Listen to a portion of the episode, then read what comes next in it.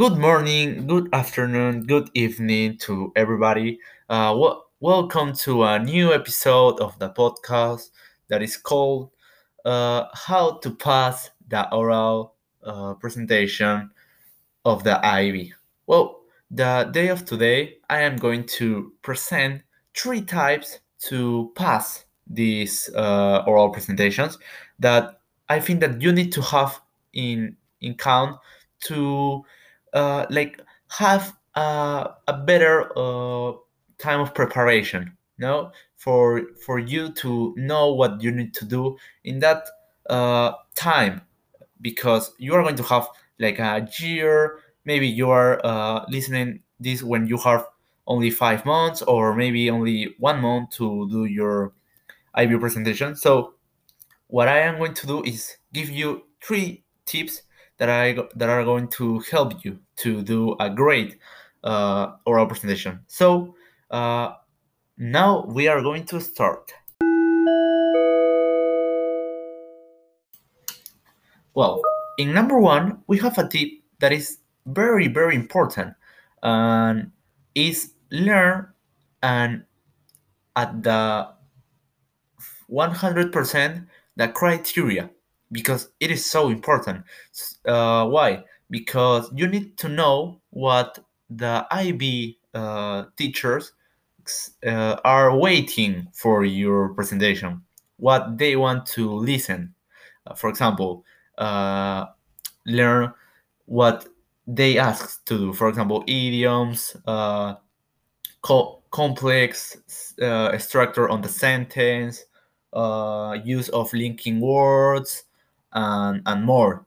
And that is very very important because uh, if you read and learn and uh, understand completely the criteria you're going to know what you need to do on the oral presentation and you can take advantage of your time and and yes it's only know the criteria. For for that i recommend you uh, read a lot of times and obviously with the practice you are going to improve your knowledge of the criteria that how i said before is going to be so important to get a great a great mark marks in the oral presentation.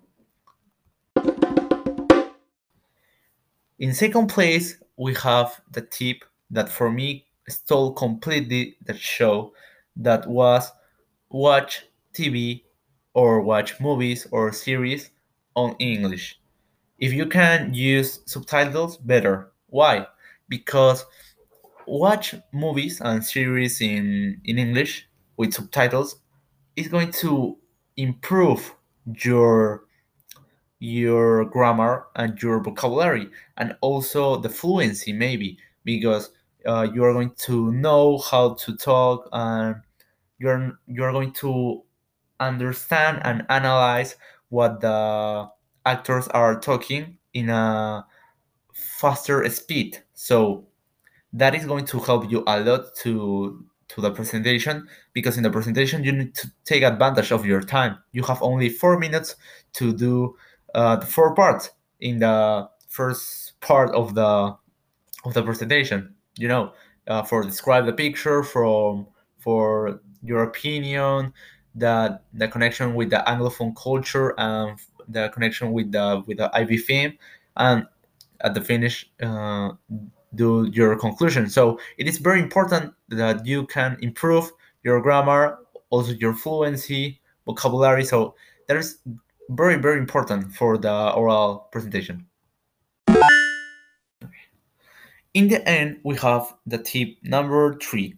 That is one of the most important tips that I have received in the process of preparation that was uh, have conversations in English uh, with any person, with your friend, with your parent, maybe.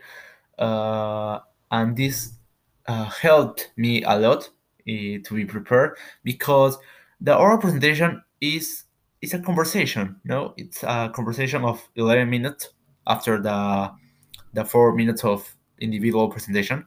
So if you know and learn how to have a normal conversation, you know, understanding questions uh, giving your opinion in a in a good way, you're going to be ready because have conversations is going to help in your ability of speaking, also in uh, understand what other person is saying to you, and also can improve in your grammar for change uh, words and learn phrases that the other person is is speaking.